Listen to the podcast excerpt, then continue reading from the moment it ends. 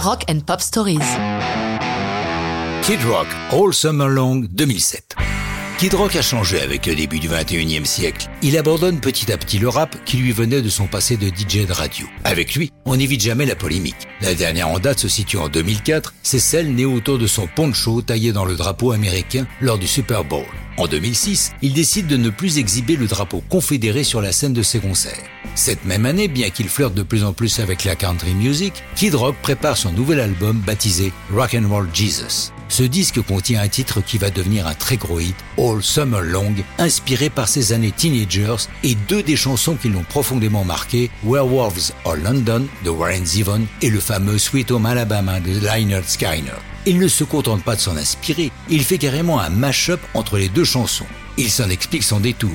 Je savais que je tenais quelque chose de costaud. J'avais deux des meilleures chansons de tous les temps avec de super mélodies. Donc mon boulot était fait d'avance. Je savais qu'il y avait des gens qui avaient envie d'entendre ça et je l'ai fait. Et le public a réagi comme je l'espérais à cette chanson.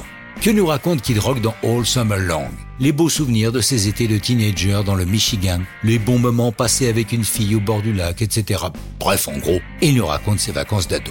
La chanson sort en single le 5 avril 2008, mais selon les habitudes établies de Kid Rock, elle n'est pas téléchargeable sur les plateformes de streaming. Pourquoi sortait-elle si tard alors que l'album lui est déjà paru le 9 octobre 2007 c'est la volonté de Kid Rock qui, à juste titre, pense qu'elle est idéale pour l'été et ne veut pas brusquer les choses, alors que son label sait qu'ils tiennent un gros hit et veulent absolument le sortir tout à fait cessante c'est l'artiste qui a raison. Car si l'album, dès sa sortie, prend la première place du hit US et se vend à près de 200 000 exemplaires en une semaine, la sortie tardive du single relance les ventes de l'album qui au total va dépasser les 5 millions d'exemplaires écoulés. All Summer Long est accompagné d'un clip très festif réalisé par Deaton Flanagan avec Kid Rock pilotant un hors-bord et croisant au passage un bateau bourré de jolies filles au bikini, tout son univers résumé en 5 minutes.